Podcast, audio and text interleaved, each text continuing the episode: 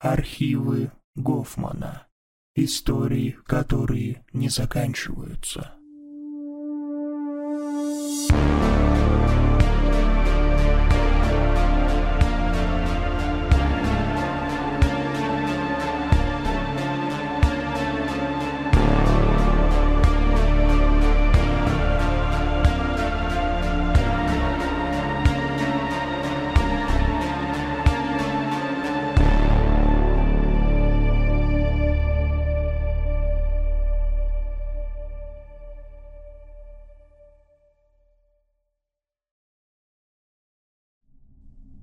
Саня вздыхает, опустив голову так низко, что лица почти не видно. Рукой сжимает стакан до побледневших костяшек. На дне плещется выдохшееся пиво. Незаметно бросаю взгляд на настольные часы. Начало первого ночи. Пора бы уже закругляться и ложиться спать, но я все не могу перебороть тактичность и выпроводить гостя. «Настя», — говорит он глухо. «Так вот в чем дело. Саня завалился часов семь с двумя литровыми бутылками пива под мышкой. Сказал, мол, давненько не сидели по пятницам, надо исправлять. Весь вечер был излишне бодрым и жизнерадостным, но постепенно хороший настрой улетучился, сменившись меланхолией, поэтому я догадался, что-то случилось. Выпытывать сразу, тем не менее, не стал, торопливо дожидаясь, когда выйдет само. «Что, Настя?» – спрашиваю. Он отвечает, поднимая виноватые глаза – Сказала, расстаться хочет. С Настей Саня познакомился 7 лет назад, как раз когда мы с ним окончили институт. Уже на третий день знакомства они объявили себя парой. И такая там была сильная любовь, что я ни секунды не сомневался, долго это не продлится. Ожидания не оправдались. В прошлом месяце Саня заявил, что сделает Насте предложение, и получил согласие. А теперь вот такие новости. С чего с ней расставаться-то? Говорю. «Вы же жениться надумали. Она до потолка прыгала». Он опрокидывает остатки из стакана в рот и невнятно бубнит. «Ну я это... В клубе же был на тех выходных. Она как раз к родителям домой уезжала. Вот я и подумал, чего дома сидеть. Схожу, хоть попрыгаю. Тебя звал, помнишь? Тебе Катька не отпустила». «Помню», – кивая осторожно. У Кати в тот день я не спрашивал. Просто отказался, потому что лень было куда-то вылазить. Это в 18 хочется быть на всех вечеринках сразу, а в 30 готов променять все на расслабленный вечер дома. Саня же относится к такому типу людей, что навечно остаются 18-летними. «Ну вот», — продолжает краснее. «Я же чисто потусить хотел, думал, кого из знакомых встречу. Ну, напился, в общем. Там девка одна была, тоже бухая в дрова. Я даже сейчас имя не помню, прикинь. Я, кажется, и не спрашивал даже». Мега сообразив, что к чему, я хмурюсь. И что эта девка? Ну она бухая, я бухой и... Ну это самое. Затащила она меня в туалет в кабинку. Ну и шумели мы там сильно. Вот кто-то охранника и привел. Слушаю с каменным лицом, мысленно удивляясь тому, что пытаюсь искать Сане оправдания. Лучшие друзья с младшей школы. Мы всю жизнь шли плечом к плечу. Поэтому сейчас мне хочется видеть в нем что-то более, чем то, что он собой представляет. А охранник там знаешь кто? Петька Синельников. Продолжает. Ну тот, качок, Настин одногруппник. Он к ней на день рождения в прошлом году приходил, помнишь?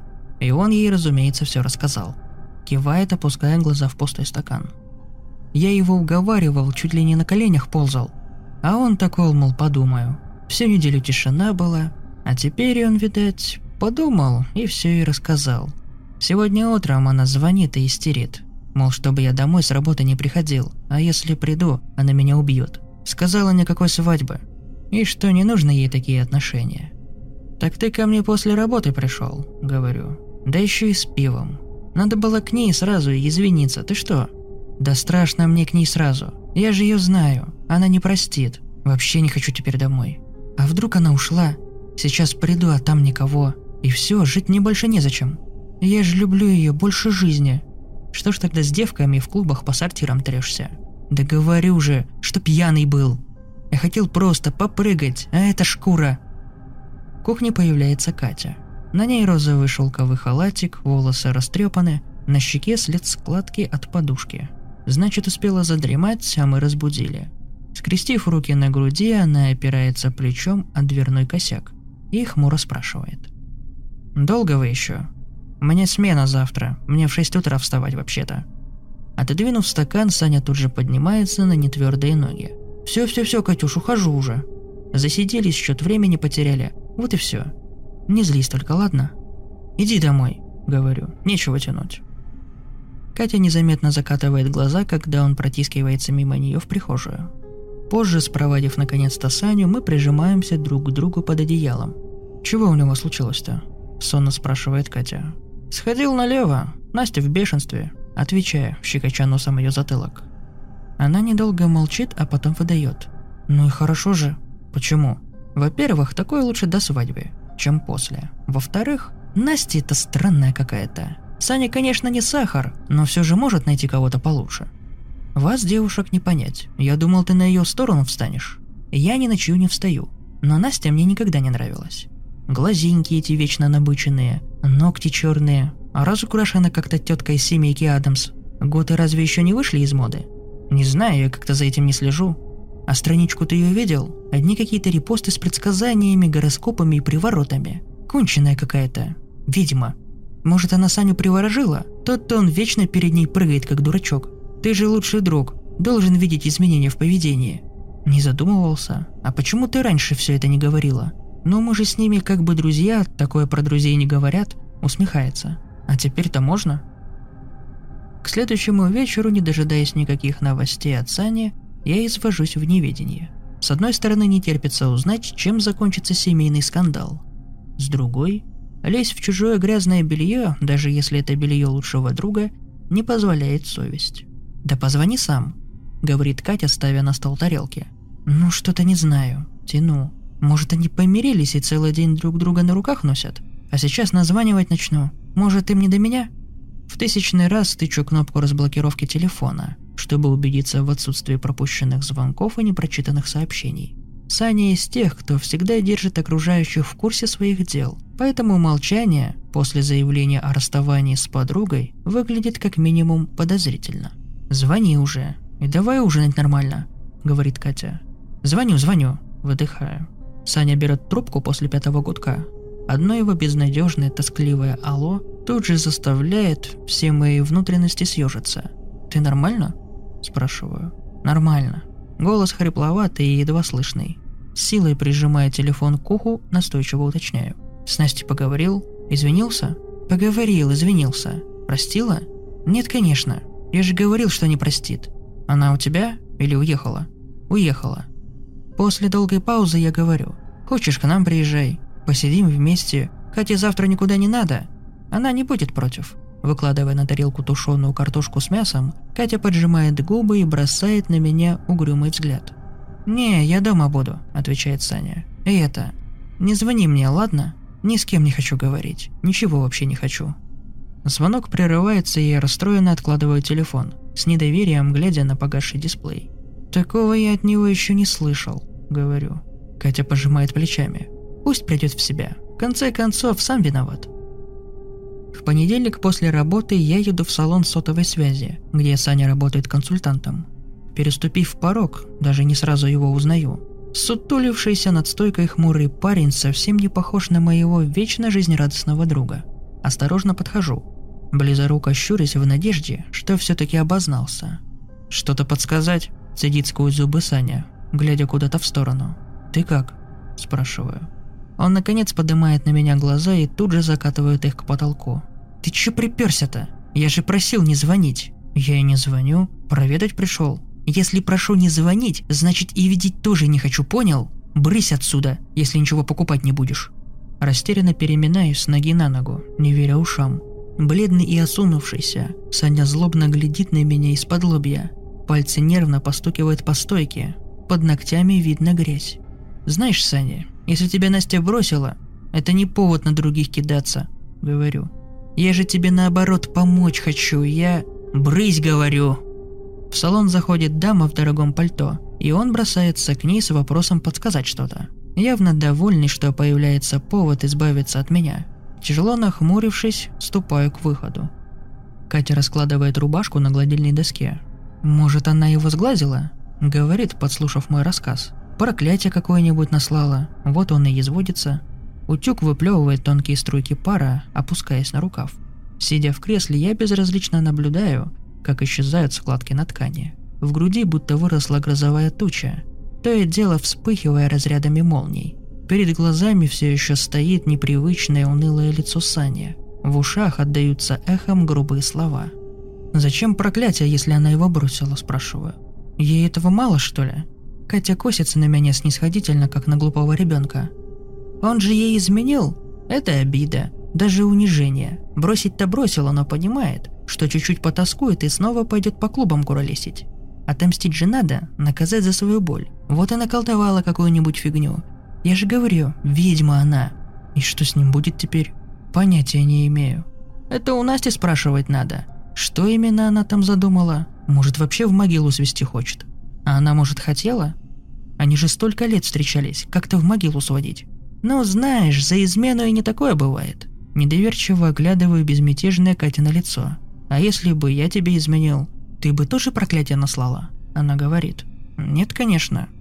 И прежде чем я успеваю облегченно выдохнуть, продолжает. Я же не умею. Я бы тебе бы просто глотку перегрызла. Промаявшись несколько следующих дней и не дождавшись ни единой весточки, я начинаю слать Сане сообщения, но каждая остается без ответа. Раз за разом разблокируя телефон, непонимающе разглядываю отметки прочитано. Раньше на любой привет Саня выкладывал простыню текста, поэтому сложно представить, что именно смогло заставить его погрузиться в непробудное молчание. Катины догадки слишком нелепы, чтобы рассматривать их всерьез. Настя, конечно, странновата, но не настолько. Четверг вечером я паркуюсь через дорогу от салона Сани и пытаюсь высмотреть его в окнах. Тщетно. Видно только мельтешение голов посетителей и стеллажи с зарядными устройствами. Можно, конечно, зайти, но еще одна брысь точно вгонит меня в депрессию. Лучше наблюдать издалека. Моросит дождь. Мутные струйки расползаются по лобовому стеклу. Глубоко вздыхаю. Саню я привык воспринимать как данность, как что-то естественное и неотъемлемое. Его бесконечные звонки, неожиданные визиты и сообщения с дурацкими картинками давно въелись в подкорку, став в каком-то смысле неотъемлемыми. Даже до чертиков надоедая, он всегда оставался частью моей полноценной жизни. Поэтому теперь, лишившись такой важной детали, я не могу найти себе места. Неожиданный стук вырывает меня из прострации. Кто-то тощий и сгорбившийся стоит снаружи – Заглядывая в окно, опускаю стекло и вздрагиваю. Это Саня. Щеки запали, под глазами проступили черные круги. Грязные волосы, слипшись сальными прядями, подбородок порос неровными клочками щетины. Наклонившись, он шипит мне в лицо. «Ну что тебе надо, а? Ты что думал, я тачку твою не замечу?» Дыхание настолько зловонное, что я едва сдержал брезгливую гримасу. «Саня, успокойся, давай все Следить взялся, да? Шпион типа? Когда вы все меня в покое оставите?» Дождь мочит красную рубашку с логотипом салона, но Саня не замечает. Скривившийся от злости, он скалится нечистыми зубами. «Чтобы я тебя тут больше не видел, понял? Я никого вообще видеть не хочу, чтобы вы облезли все!» «Послушай, я просто хочу!» Срывается на крик, брыжа слюной. «Пошел вон! Ехай отсюда, пока я тебе по роже не настучал!» Когда он начинает молотить ладонями по крыше машины, поднимаю стекло и завожу мотор, стиснув зубы до боли в скулах. Кажется, будто это не Саня, а я вышел под холодный дождь, мигом промокнув до нитки. «Я смотрела в интернете про всякие эти порчи», — говорит Катя вечером, надевая ночнушку. «И что там?» – спрашиваю. «Ой, куча всего. Но если смотреть по нашей ситуации, то есть один похожий вариант. Она плюхается в кровать и берет с тумбочки телефон. «Вот, смотри, я заскринила. Это типа заговор на смерть. Если сделать все правильно, то объект как будто бы отравится. Будет чахнуть ровно 10 дней, гнить изнутри, как ходячий труп. Представляешь?» Хмуро вспоминаю. «Да, пахнет от него так себе. А после 10 дней что будет?» «Ну, это же заговор на смерть. Так что она и будет». Холод заполняет живот, расползается по жилам. Дурные предчувствия встают в горле комом, мешая дышать. «И как это исправить?» – спрашиваю сдавленно.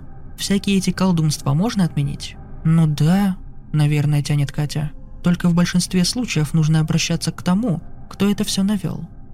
Вытягивая свой мобильник из-под подушки дрожащими пальцами, неуверенно запуская приложение. Катя заглядывает в экран. «Что делаешь?» «Насте написать хочу. Сразу надо было с ней поговорить». «Может, не надо? Кто знает, что у нее на уме? Вдруг и ты под раздачу попадешь?» Гляжу на нее с сомнением. «Я-то тут при чем?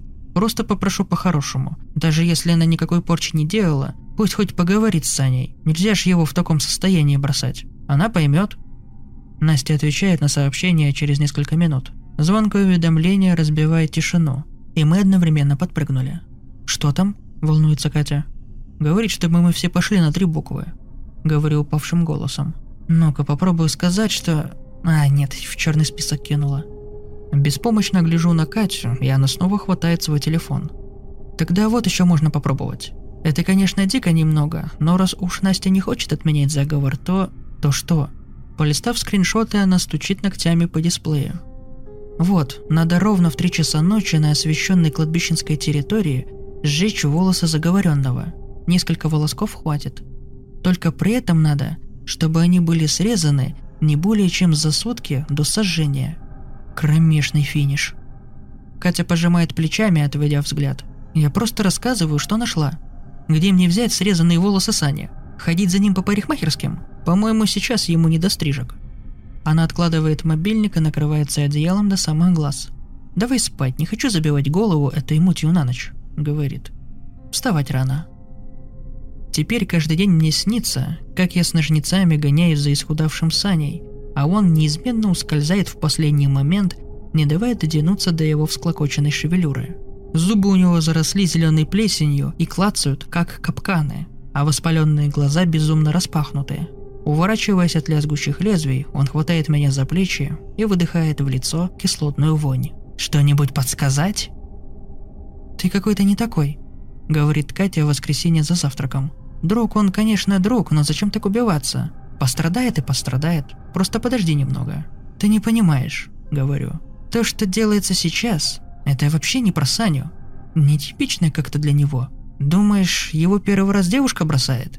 Вообще нет. В институте раз по сто бросали, а он уже на следующий день как огурчик. И уж точно никогда на меня не лаял.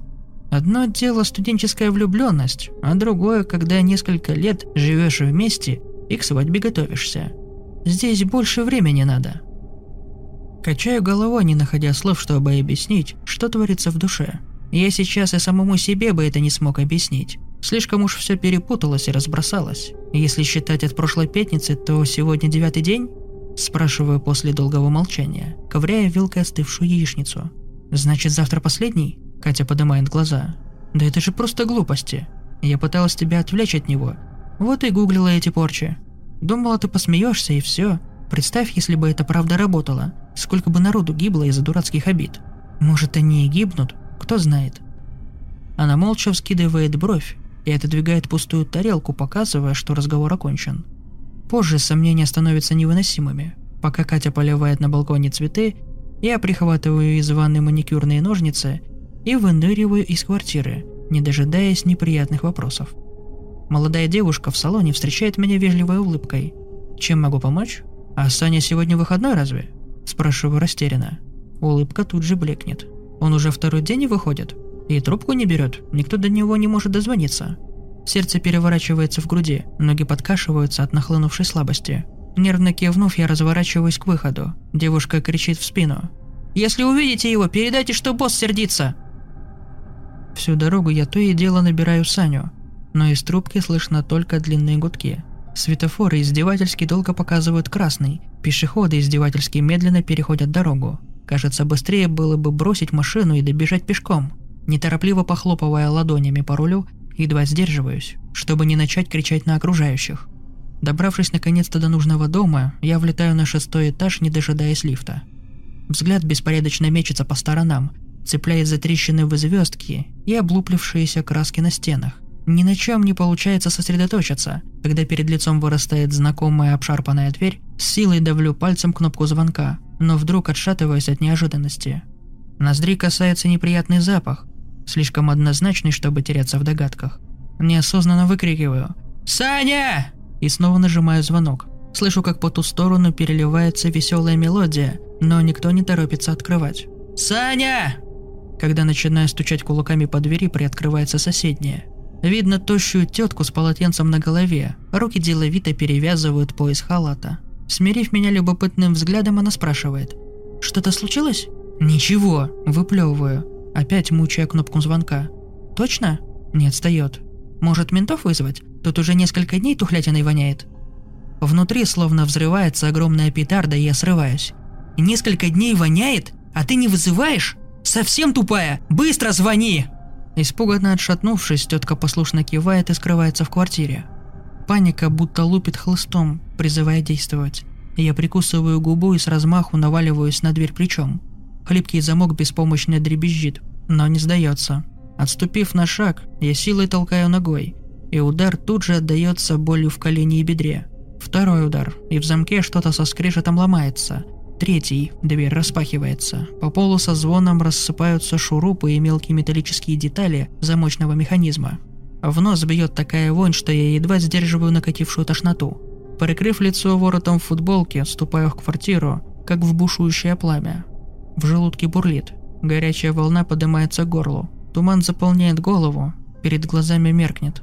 Бегло осмотрев прихожую и кухню, направляюсь к спальне, когда из нее выныривает зябкая худая тень. Тощие руки, острые плечи, перекошенный желтозубый рот. Вскрикнув, я едва не бросился прочь, но вовремя узнаю Саню. Да нельзя исхудавший, он цепко хватает меня за локоть, костлявыми пальцами, широко раскрывая покрасневшие, слипшиеся глаза – кожа цвета скисшего молока, губы растрескались и кровоточат. К зловонию мертвечины примешиваются запахи пота и рвоты. «Уходи!» – шипит. «Я же не звал тебя! Никого не звал!» «Саня!» – выдыхаю. «Тебе надо помочь! Я знаю, как тебе помочь! Дай только волос срезать! Не двигайся, хорошо?» Шарю по карманам в поисках ножниц и вспоминаю, что оставил их в машине. Времени совсем не было. Надо торопиться. «Вали отсюда!» – хрипло говорит он, слабо толкая меня в грудь. «Я не дам ее забрать!» «Кого?» От удивления в голове на секунду прояснилось, и все тут же встает на свои места. «Какой же я дурак! Не дам! Не забирай ее!» Он хватает меня за плечи, когда я ступаю в спальню, но сил слишком мало, чтобы помешать. Замирая на пороге, прижимая ладонь к рту, не давая волю крику. Плотные шторы задернуты, но света все равно хватает, чтобы разглядеть на кровати раздутое тело. Лиловая кожа полопалась на шее и груди. Выпученные глаза пятились в разные стороны. Изо рта торчит распухший язык. То, что это Настя, можно понять только по покрашенным в черный цвет длинным волосам. Облепленная мелкими мухами простыня, сплошь пропитана густой мутной жижей, тяжелые капли вязко срываются с кровати на пол. «Не говори никому», – просит Саня, дергая меня за рукав. «Не говори, а то заберут!» Почти ничего не различая, бросаюсь наружу. Уже в подъезде из меня наконец вываливается полупереваренный завтрак, я падаю на колени, давясь рвотными спазмами. Слышно, как хлопают двери. Кто-то топчет по ступеням, кто-то вскрикивает и причитает. Пока мгла застилает разум, я сижу на коленях посреди заблеванной лестничной площадки и непонимающе рассматриваю поднимающуюся вокруг суету. Перепуганная Катя выпрыгивает из спальни, как ошпаренная, когда я возвращаюсь домой во втором часу ночи. Еще вечером я позвонил ей из участка, вкратце описав ситуацию и велев ложиться спать без меня. Но она, видимо, ни на минуту не сомкнула глаз. «Это правда?» – спрашивает, помогая снять все еще пропахшую гнилой плотью футболку. «Она мертва? Ты прям видел?»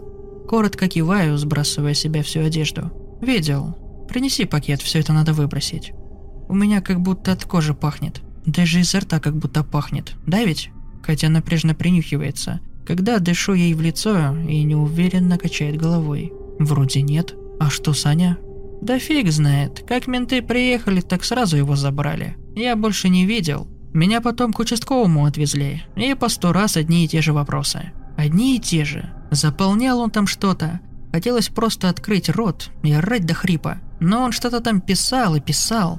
А Настя? Как это все случилось-то? Да вроде еще не ясно точно, как случилось. Только в общих чертах. Ему, участковому этому, постоянно звонили, и он мне рассказал немного. Ну, и что там было?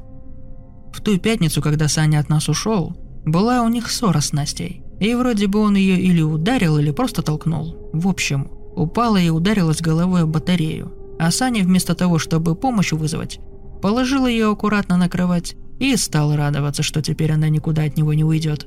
Мен сказал, что он кукухой поехал, что его, скорее всего, невменяемым признают. Катя глядит с недоверием. Она же тебе на сообщение отвечала. Это как вообще? Так это Саня с ее телефона. Он всем отвечал, всем слал сообщения, поэтому ее до сих пор никто и не хватился. Тяжело опустившись на обувную полку, я обхватил голову руками, все еще не в состоянии осмыслить происходящее. А хреново ему было не из-за проклятий, а из-за трупного яда. Мен сказал, что Саня вообще там сам подохнуть мог, рядом со своей Настей. Мрачно усмехаюсь. Так что я вовремя зашел в гости. Катя наклоняется, чтобы подобрать мои джинсы. Движения медленные и растерянные. «И что с ним теперь будет?» – спрашивает. Тоскливо рассматриваю геометрический узор на старых обоях. Усталость наваливается на плечи тяжелым мешком, заменяя все переживания непробиваемым безразличием. Главное, что живой, говорю, а в остальном больше не о чем беспокоиться.